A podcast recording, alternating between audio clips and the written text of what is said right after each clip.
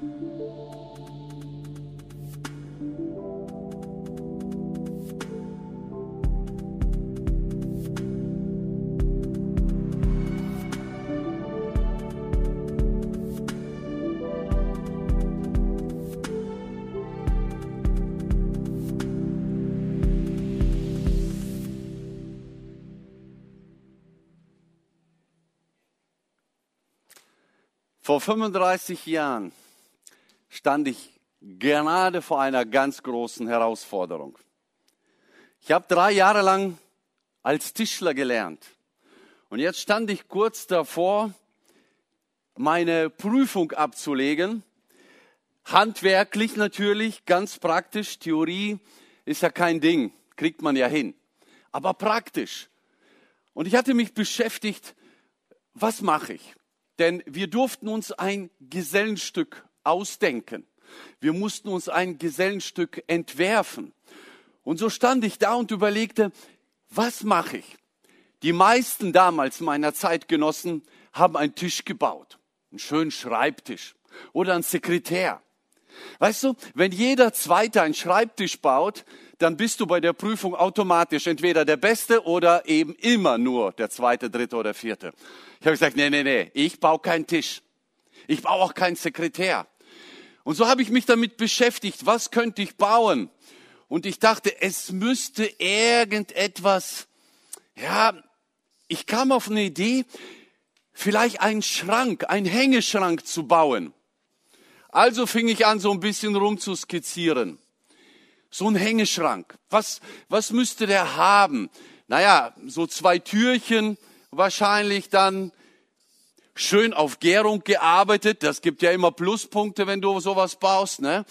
Und ja, aber was, was noch? Das, das kann ja nicht alles gewesen sein. Das muss doch irgendwie was Besonderes sein. Und so macht man sich Gedanken. Man plant, man denkt nach, weil man muss ja da irgendetwas arbeiten. Dann kam mir eine Idee. Wenn man erstmal anfängt, ich dachte, ey, den Schrank, den baust du mit ein bisschen Schräge. Nach allen Seiten baust du 45 Grad sowas eine Schräge. Also der Schrank, der hängt, der, der nicht einfach so 0815, so Standard. Das ist billig. Das muss was Besonderes sein. Einmalig. Es darf keine Kopie sein. Und dann kam mir die Idee, hier unten noch ein paar Schubladen einzubauen. Schubladen ist immer gut, weil in dem Fall wären sie ja 45 Grad schräg. Da kann ich die Zinken einarbeiten. 45 Grad Zinken, ganz was Besonderes. Das gibt bestimmt eine gute Note. Also du merkst, äh, ich bin begeisterter Tischler. Und warum erzähle ich das alles? Wir reden jetzt über Jesus. Wir reden in den nächsten Tagen über Jesus. Wir haben über den Vater geredet, jetzt reden wir über Jesus. Und Jesus war nicht nur heilig, liebevoll, was ihr gerade geschrieben habt, super. Ich habe es geschafft, einmal zu lesen, handwerklich begabt. Das ist es. Das hat mich inspiriert, heute die Predigt zu schreiben, mal eine Seite zu betonen von Jesus, die wir so vielleicht nicht kennen. Jesus der Zimmermannssohn hieß es doch immer wieder. Also Jesus, wir lesen ja etwas über seine Geburt und dann lesen wir noch was mit zwölf Jahren und plötzlich nur noch mit 30 Jahren der öffentliche Dienst der Prediger. Was hat er die 18 Jahre gemacht? Getischlert. Natürlich, was sonst? Er hat bei seinem Vater in der Werkstatt gearbeitet. Er musste da Dinge machen, die der Vater ihm gesagt hat. Und ich glaube, er hat dort in dieser Zeit vieles Gutes gelernt. Ich habe hier mal ein paar drei Bretter vorbereitet. Ich denke, mindestens, mindestens drei Sachen hat Jesus gelernt, die absolut wichtig waren. Ich schreibe die mal auf. Das erste,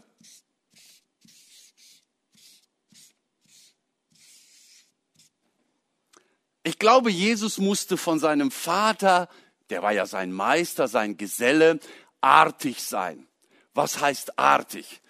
Naja, es gibt ja verschiedene Arten von Holz. Aha, Wortspielerei. Artig heißt genau hinhören, was der Vater sagt. genau das tun, was der Vater sagt. Wisst ihr, als ich in meine Lehre anfing, musste ich erst mal zuschauen, wie mein Meister hobelt. Ich stand so daneben, er sagt, siehst du, so nimmst du den Hobel, so stellst du dich hin und dann fängst du an zu hobeln. Und ich guckte, und weh, du machst das falsch. Also du musst lernen, Dinge richtig zu tun. Also Jesus hat was gelernt. Aber nicht nur artig sein, sprich Gehorsam wäre ein anderes Wort. Ich glaube, Jesus hat noch etwas gelernt.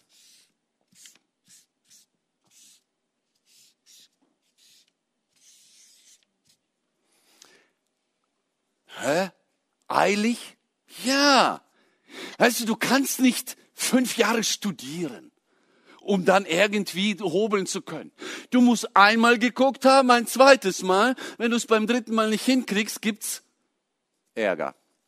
Okay, Jesus musste also zusehen, dass er genau hinhört, wie der Vater das macht, dass er das schnell versteht, dass er das schnell umsetzt, denn man lebt nicht vom Studieren, man lebt von dem, was man danach baut.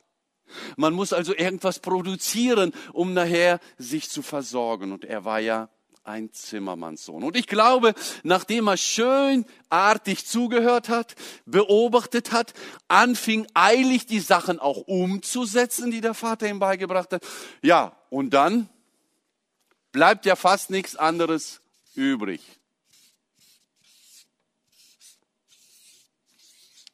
Machen.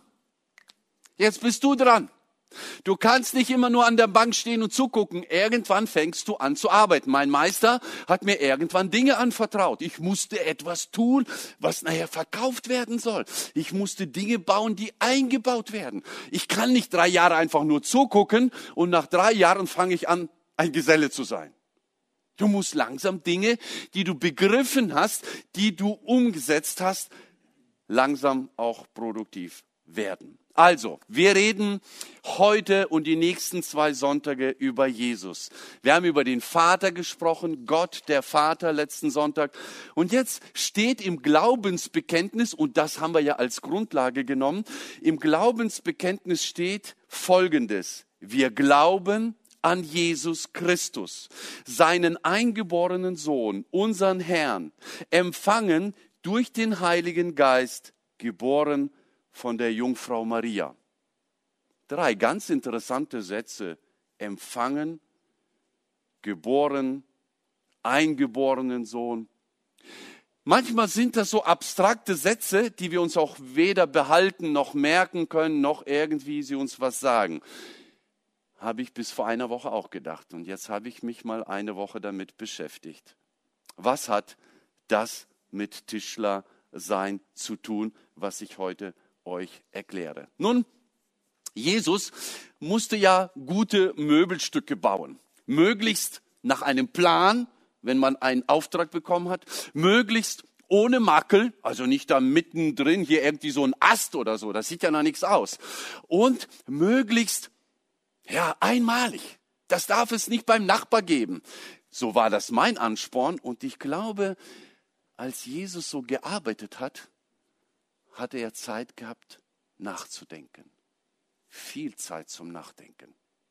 Weißt du, wenn du mal hier so ein Holzstück, ich habe letztens ungefähr 250 solcher Leisten geschliffen, geschliffen. Für Teen Camp natürlich. Bald werdet ihr das Produkt sehen in Teen Camp. Da hast du Zeit. Du hast Zeit zum Nachdenken. Du hast Zeit zu überlegen, wie ist dein Leben? Was macht dein Leben aus? Und ich glaube, dieser Beruf war für Jesus deshalb wichtig. Er hat in dieser Zeit nachgedacht, was ist mein wichtigster Auftrag? Was ist meine Mission? Wozu bin ich eigentlich hier?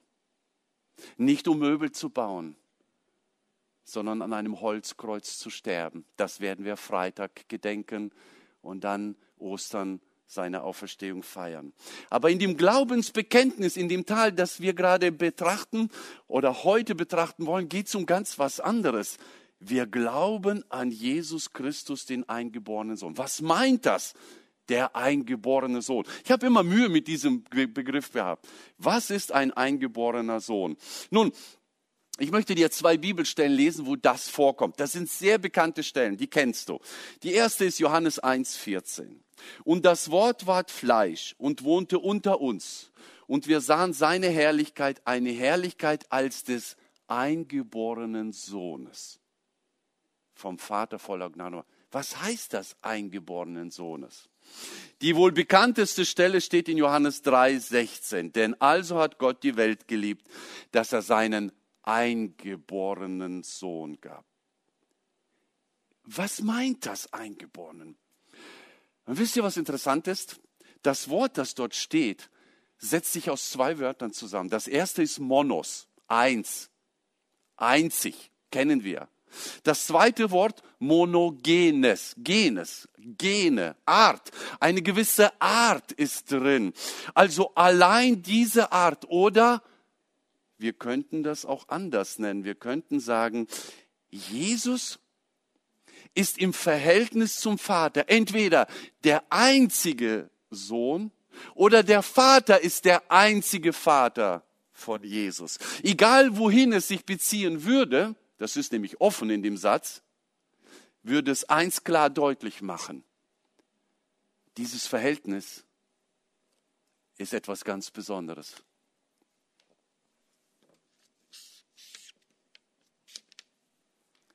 Dieses Verhältnis ist einzigartig. Es gibt keine andere Möglichkeit. Es gibt keinen anderen Sohn bei Gott, dem Vater. Und es gibt keinen Jesus Christus, der viele Väter hat. Nicht Gott, der Vater und Josef, der Mann von der Maria. Das ist komplett ausgeschlossen. Jesus ist einzigartig. Was sagt das uns? Was hilft es uns? Sehr viel. Wenn wir über die Wurzeln unseres Glaubens nachdenken, dann halten wir ja jetzt schon fest, Jesus ist der einzigartige Weg. Jesus ist der einzige Weg zum Vater. Jesus ist alleine, der uns das Leben gibt. Jesus allein ist die Wahrheit. Viele Wege führen nach Rom. Zum Vater nur einer. Und deshalb steht ja auch in Johannes 14, Vers 6, der bekannte Vers, ich bin der Weg, die Wahrheit und das Leben. Niemand kommt zum Vater außer durch mich. Haben wir letzte Woche auch in der Predigt gehört. Jesus ist also einzigartig. Eingeboren ist so ein bisschen, ja, da kam ich irgendwie nicht klar. Aber einzigartig, das hilft mir zu verstehen. Ich will ein Möbelstück bauen, das einzigartig ist. Ich will niemanden haben, der das Gleiche hat. Es ist, es ist keine Kopie, es ist keine Wiederholung, es ist keine Nachahmung, es ist einzigartig. Und das war Jesus. Mich hat das motiviert. Ich habe, nachdem ich den Plan fertig habe, ich habe mich begeben und los, losgelegt, arbeiten, machen, tun. Ich glaube, das hat Jesus auch immer wieder motiviert. Als er gearbeitet hat und immer wieder ein einzigartiges Stück herstellte, hat er sich immer wieder erinnert. Ich bin der Weg zum Vater. Wenn ich nicht sterbe, stirbt kein anderer. Wenn ich nicht die Erlösung schaffe, es gibt keinen anderen Weg. Wenn ich versage, geht die ganze Menschheit verloren. Ewig. Wow. Einzigartigkeit motiviert. Was denkst du über dich? Was denkst du über Jesus? Ist er für dich der Einzige? Wenn du ein Problem hast, gehst du zu Jesus? Wenn du Fragen hast, suchst du Alternativen oder gehst du zu Jesus? Ist Jesus für dich wirklich der Weg zum Vater? Ist Jesus für dich wirklich die einzige Wahrheit und alles andere, was die Leute erzählen, ist Quatsch oder nebensächlich? Späne? Was ist die Wahrheit? Wer gibt dir das Leben? Leute, es gibt nur einen. Das ist Jesus Christus. Und das sollte dich motivieren. Es motivierte mich zur Arbeit, es motivierte Jesus, diesen Weg zu gehen. Und es sollte dich motivieren, im Leben dazustehen und diesen Jesus anzubeten und zu wissen, vielleicht bist du der Einzige, den Gott gebrauchen will, um andere zu erreichen. Es gibt keine Alternative. Wenn du, das gab es ja viele, dass Missionare gesagt haben, wenn ich nicht gehe, dann geht keiner. Sprich, dann fehlt da was. Wir denken immer, machen wir eine Kopie. Es gibt doch tausende solcher Leisten. Nein, die sind alle einzigartig. Spätestens bei der Maserung wirst du es feststellen. Jesus ist der einzigartige. Ich hoffe, das motiviert dich genauso wie mich damals. Wow, jetzt aber eilig ans Werk. Als der Plan da war, habe ich angefangen. Das Zweite, was wir in diesem Glaubensbekenntnis lesen, Jesus ist also nicht nur der eingeborene Sohn, sondern empfangen durch den Heiligen Geist. Naja, empfangen durch den Heiligen Geist, das haben wir jede Weihnachten jetzt schon gehört. Ne? Ja, der Heilige Geist kam und er, er schickt dann den Engel äh, und der Gabriel kommt zu Maria und sagt, Maria, du wirst schwanger werden. Und die, was? Ich bin doch noch gar nicht äh, mit dem Josef zusammen, ich bin nur verlobt. Und dann lesen wir Folgendes in Lukas 1, 34. Maria fragte den Engel, aber wie kann ich ein Kind bekommen? Ich bin noch Jungfrau. Der Engel antwortete, der Heilige Geist wird über dich kommen und die Macht des Allerhöchsten wird dich überschatten. Deshalb wird das Kind, das du gebären wirst, heilig und Gottes Sohn genannt werden.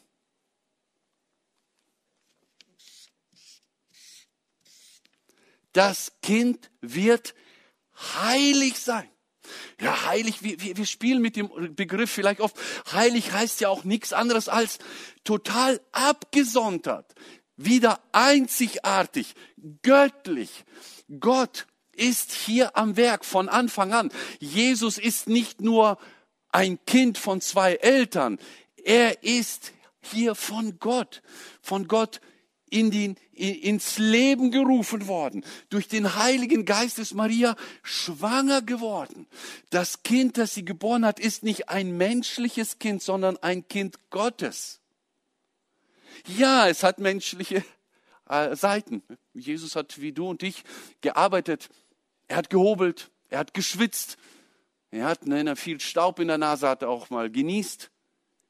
Er war voll da als Mensch und doch war sein Ursprung heilig. Aber ist das so wichtig? Ist das wirklich so wichtig? Ich sage dir, warum das wichtig ist.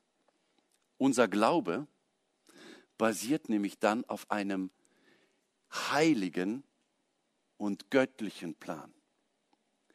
Unser Rettungsplan ist nicht ein vom Menschen erdachter Plan. Wir können uns nicht hinsagen und sagen, hey, wir haben einen Weg zu Gott gefunden. Nein, es ist Gottes Weg zu uns. Deshalb ist das besonders, einzigartig, heilig. Sonst könnten wir ja, wie gesagt, viele Wege führen nach Rom, sagen, na ja, man kann auch so selig werden oder so. Nein, eben nicht. Der, der uns erlösen sollte, musste ein besonderes Kind sein, und zwar ein Teil eines göttlichen Planes. Warum ist das für uns wichtig? In Johannes 1 steht Folgendes. All denen jedoch, die ihn aufnahmen, Jesus, in ihr Leben durch den Glauben und an seinen Namen glauben, gab er das Recht, Gottes Kinder zu werden. Sie wurden es weder aufgrund ihrer Abstammung, also nicht weil ich eine Fortsetzung meiner Vorfahren bin, noch durch menschlichen Wollen, noch durch den Entschluss eines Mannes, sie sind aus Gott geboren. Jesus ist nicht die Idee von Menschen. Er ist eine göttliche Idee. Und wenn wir Jesus Christus in unser Leben aufnehmen, sind wir ein Teil eines göttlichen Planes. Wir sind Teil einer göttlichen Idee. Wir sind göttlichen Ursprungs. Das macht einen Unterschied. Das macht einen sehr großen Unterschied. Ich bin nicht ein Zufallsprodukt. Ich bin nicht der Gedanke zweier erwachsener Menschen. Ich bin nicht ungewollt zufällig auf diese Erde gekommen. Ich bin gewollt. Ich bin eine Idee Gottes. Ich bin gewünscht. Es gibt ein Lied, das wir in der Jugendzeit oft gesungen haben. Ich möchte dir die erste Strophe zitieren. Jürgen Wert hat das damals gedichtet. Vergiss es nie. Dass du lebst, war keine eigene Idee. Und dass du atmest, kein Entschluss von dir. Vergiss es nie. Dass du lebst, war eine andere Idee. Und dass du atmest, ein Geschenk an dich. Du bist gewollt. Kein Kind des Zufalls. Keine Laune der Natur. Ganz egal, ob du dein Lebenslied in Moll singst oder du, du bist ein Gedanke Gottes, ein genialer noch dazu. Du bist du. Das ist der Clou. Siehst du dich so? Siehst du dich wirklich so? Ein Möbelstück ist immer das Produkt eines Erfinders. Da hat jemand sich Gedanken gemacht. Er ist der Schöpfer dieses Projektes. Du bist ein Gedanke Gottes. Gott hat Jesus geplant. Gott hat dich geplant. Und Gott hat für dein Leben eine Idee. Vergiss es nie. Du bist gewollt. Das ist ein Unterschied. Das ist ein großer Unterschied. Und dafür können wir Jesus danken. Unser Glaube ist also verwurzelt in einem einzigartigen Mensch Gott, Jesus Christus, in einem heiligen, besonderen, göttlichen Plan. Und das Dritte, geboren von einer Jungfrau Maria, haben wir ja gerade eben schon gehört. Warum ist das wichtig zu betonen? Manche sagen, ah, hör auf mit diesem Quatsch, man kann nicht von einer Jungfrau geboren werden. Es gibt genug Christen, Theologen, die sagen, naja, ist nicht. Falsch. Steht in der Bibel. Er ist von einer Jungfrau geboren. Zum einen ist es wichtig, weil sich dann eine Prophezeiung erfüllt. In Jesaja 7, 14 steht sie. Haben wir auch wahrscheinlich in Weihnachtenzeit gehört. Darum wird euch der Herr selbst ein Zeichen geben. Siehe, die Jungfrau wird schwanger werden und einen Sohn gebären und wird ihm den Namen Emmanuel geben. Gott mit uns. Zum anderen ist es, glaube ich, wichtig, weil wir eine Sache verstehen müssen selbst, selbst wenn du und ich von klein auf sündlos leben, artig wie Jesus in der Werkstatt. Wir glauben ja alle, er hat sündlos gelebt. Er würde trotzdem ein Sünder sein, wenn er von Josef gezeugt worden wäre. Ist er aber nicht. Warum ist es also wichtig, dass er von einer Jungfrau geboren ist, nicht von Josef gezeugt, sondern vom Heiligen Geist? Ganz einfach. Weil nur, weil er von einer Jungfrau geboren ist, ist er sündlos vom ersten Tage an geblieben. Du und ich, wir können ein superartiges Leben führen. In dem Moment, wo du den Leib deiner Mutter verlassen hast, bist du als Sünder geboren. Ja, wir gucken ein kleines Kind an und sagen, wie süß. Und schon ein Sünder. Jetzt denkst du, Moment, Moment. Ja, überleg doch mal. Wenn Papa und Mama Sünder sind und ein Kind zeugen, kann doch nicht ein heiliges Kind geboren werden. Deshalb musste Jesus vom Heiligen Geist durch das Wirken des Heiligen Geistes in Maria gezeugt werden. Es ging nicht anders. Und deshalb ist es wichtig, das zu betonen. Jesus war sündlos vom ersten Tage an. Und weil er auch noch sündlos gelebt hat, konnte er dich und mich erlösen. Sonst hätte er es nicht machen können. Wie kann einer, der in der Sünde selber steckt, dem helfen, der aus der Sünde raus will? Paulus betont diesen Aspekt, als er die Rechtfertigungslehre erklärt. Römer 5. Römer 5 könnt ihr gerne nachlesen. Paulus erklärt, wieso ist das wichtig und wie war das mit dem Adam und wie ist das mit Jesus. Durch Adam kam die Sünde, durch Jesus. Lesen wir mal kurz Vers 18. Ja, die Sünde Adams, vom ersten Menschen also, brachte Verdammnis über alle Menschen. Aber die Tat von Christus, sein erlösendes Handeln, macht alle Menschen in Gottes Augen gerecht und schenkt ihnen Leben. Wow.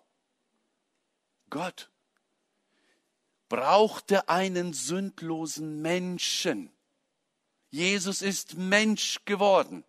Gott brauchte einen sündlosen Menschen. Jesus war sündlos. Und nur deshalb. Und nur deshalb kann er dich verstehen, deshalb kann er mich verstehen, deshalb kann er mitfühlen, weil er genauso wie du ein Kind war, weil er genauso wie du gearbeitet hat, eine Lehre gemacht hat, geschwitzt hat, geschliffen hat, gehobelt hat, gesägt hat, gearbeitet hat. Ein Unterschied ohne Sünde. Der Hebräerschreiber drückt das so gut aus in Kapitel 4. Jesus ist ja nicht ein Hohepriester, der uns in unserer Schwachheit nicht verstehen könnte. Vielmehr war er genau wie wir, Versuchungen aller Art ausgesetzt. Allerdings mit dem entscheidenden Unterschied, dass er ohne Sünde geblieben ist. Das macht Jesus zu einem, der dich und mich befreien kann. Er retten kann. Wir haben es gerade eben in den Liedern gehört. Ja, wenn, wenn, wenn Jesus das nicht getan hätte, wären wir verloren. Aber jetzt fühlt er mit uns mit. Er versteht dich. Er versteht ganz genau, was du fühlst. Er versteht deine Versuchungen. Er weiß genau, wo du täglich mitkämpfst. Er weiß genau, wo du Niederlagen erfährst. Er weiß genau, wo du Schmerzen erlässt. Und er fühlt das mit dir mit. Und deshalb kann er vor Gott stehen. Und weißt du, was er vor Gott macht? Er sagt, du bist makellos. Du bist fehlerlos. Du bist sündlos. Gott sieht dich nicht mit einer Macke, guckt da rein und denkt, ach, guck mal hier, hier ist ja ein Ast, was ist das dann? Gott stellt oder Jesus stellt sich vor dich und Gott sieht in Jesus Christus oder durch Jesus Christus dich und sagt, wow, heilig, sündlos, gerecht. Nur Jesus konnte das tun. Und wenn der Satan dich nächstes Mal anschuldigt, wenn er kommt und sagt, ach du hast schon wieder einen Fehler gemacht, ach da hast du wieder gelogen, ah da hast du wieder, da warst du wieder neidisch, da warst du eifersüchtig, oh da hast du, da hast du über die Stränge geschlagen, dann klagt das uns an. Denk daran, Jesus war sündlos und nur weil er sündlos war, bist du gerecht, nicht weil du gut bist. Und so kommen wir zu dem Punkt, dass egal was wir machen, egal was wir leben, wie wir leben, am Ende ist nicht entscheidend, ob ich makellos gelebt habe. Am Ende ist entscheidend, ob mein Retter makellos war. Und er war es. Nachdem ich also einen Plan hatte, eine Idee, nachdem ich drangegangen bin und 120 Stunden gearbeitet habe, das sind drei volle Wochen, war mein Gesellenstück fertig. Und so sah das aus. Oder sieht es immer noch aus? Sieht ungefähr so aus, wie ich das vorhatte. Ne? Es ist mein Stolz, das Ende meiner Lehre. Es ist das Ergebnis, worauf ich hingearbeitet habe, mit allem Fleiß. Aber weißt du was? Einen Haken gibt's. Jetzt denkst du, was für ein Haken.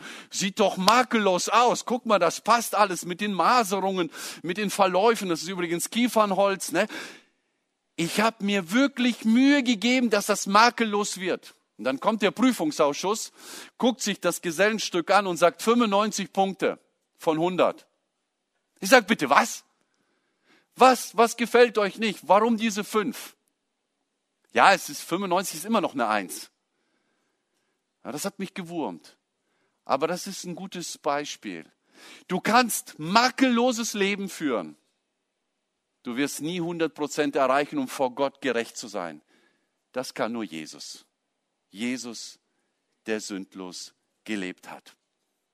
Psalm 51, Vers 7 sagt, dass wir, egal wie wir leben, wir mit dieser Erbsünde zur Welt kommen. Siehe, in Schuld bin ich geboren und meine Mutter hat mich in Sünden empfangen. Es ist wichtig, dass wir dieses immer wieder betonen. Nicht wir sind die Makellosen. Wir werden immer eine Erbsünde mit uns haben, sobald wir geboren werden. Deshalb brauchen wir Jesus. Deshalb brauchst du Jesus. Deshalb brauche ich Jesus. Nur deshalb konnte Jesus uns retten, weil er von einer Jungfrau geboren wurde. Was haben wir also heute aus der Tischlerwerkstatt zu lernen? Drei Sachen. A. Jesus war einzigartig. Es gibt keinen anderen Weg zu Vater als nur durch Jesus. Nur durch Jesus können wir gerettet werden. Es gibt keine Alternative. Zweitens, Jesus ist heilig. Das ist seine Eigenschaft. Heilig meint besonders, göttlich, ganz anderen Ursprungs als wir. Menschen und nur deshalb konnte er uns retten. Jesus ist der vollkommene Plan Gottes. Gott hatte einen Plan, einen vollkommenen Plan und er hat diesen Plan erfüllt, indem er Jesus auf diese Erde gesandt hat. Und als Jesus kam, kam er nicht einfach als eine Fortsetzung von Menschen, eine menschliche Idee. Nein, sein Ursprung war göttlich und deshalb sündlos. Und nur deshalb, weil Jesus sündlos war und sündlos gelebt hat, konnte er dich und mich retten und tut es auch heute noch. Wer ist Jesus für dich? Ich möchte dich einladen, darüber nachzudenken. Wir haben heute viele Eigenschaften über Jesus gesehen und gehört. Ich habe jetzt drei etwas näher betrachtet.